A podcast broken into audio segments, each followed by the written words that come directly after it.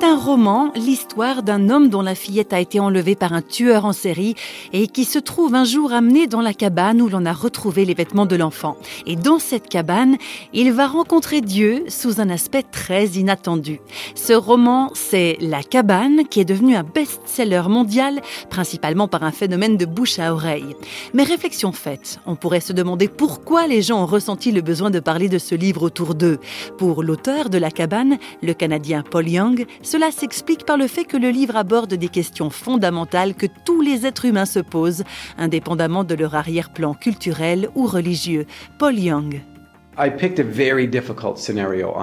J'ai délibérément choisi un scénario très difficile parce que je crois que la plus grande douleur qu'un être humain puisse éprouver, c'est la perte d'un enfant.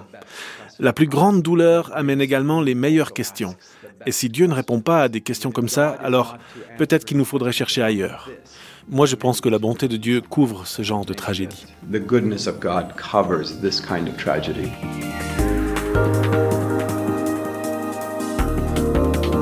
There is no healthy parent who would not give up their life for their child. Aucun parent saint d'esprit ne donnerait pas sa vie pour son enfant. C'est quelque chose de profondément ancré en nous.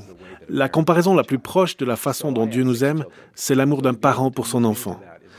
J'ai six enfants, alors pour moi, ça n'a pas du tout été difficile de me projeter dans une telle situation. Une de mes filles a un adénome hypophysaire, c'est une petite tumeur au cerveau. Elle a une chimiothérapie deux fois par semaine et il a fallu 20 semaines pour découvrir ce que c'était. 20 semaines pendant lesquelles elle avait des maux de tête horribles, avec l'impression que sa tête explosait. Si j'avais pu, j'aurais pris sa place instantanément. C'est vrai que je n'ai pas perdu d'enfant, mais j'ai connu la douleur de perdre quelqu'un. Je sais aussi ce que c'est que d'être un enfant victime d'abus sexuels. Dans ce sens-là, je peux dire que l'enfant en moi a été assassiné. Voilà pourquoi j'ai été capable d'imaginer un tel scénario dans ce livre.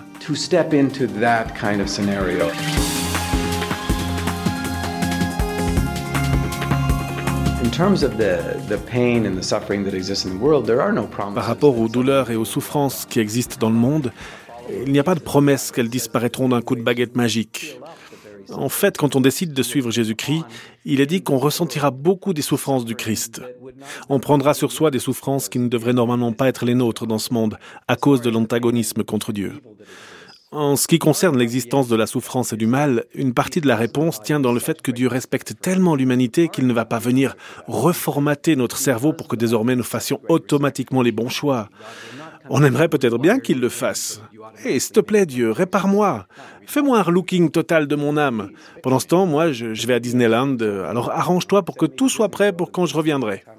Non, tout ça, ça n'a rien à voir avec la relation. Si on programme le cerveau de quelqu'un pour qu'il nous aime, il n'y a pas de véritable amour. Il faut qu'il y ait un processus au travers duquel nos cœurs seront guéris. Mais le fait est que nous avons la capacité de commettre le mal, de détruire les autres. Nous sommes capables de mentir, de tricher, de tromper. Nous sommes capables de tout ça. Alors il nous faut comprendre que Dieu doit avoir un incroyable degré de respect pour l'être humain pour ne pas venir nous manipuler pour qu'on devienne ce qu'on est censé être. Au lieu de ça, son amour nous conduit à la guérison au moyen de la relation. Into healing through relationship.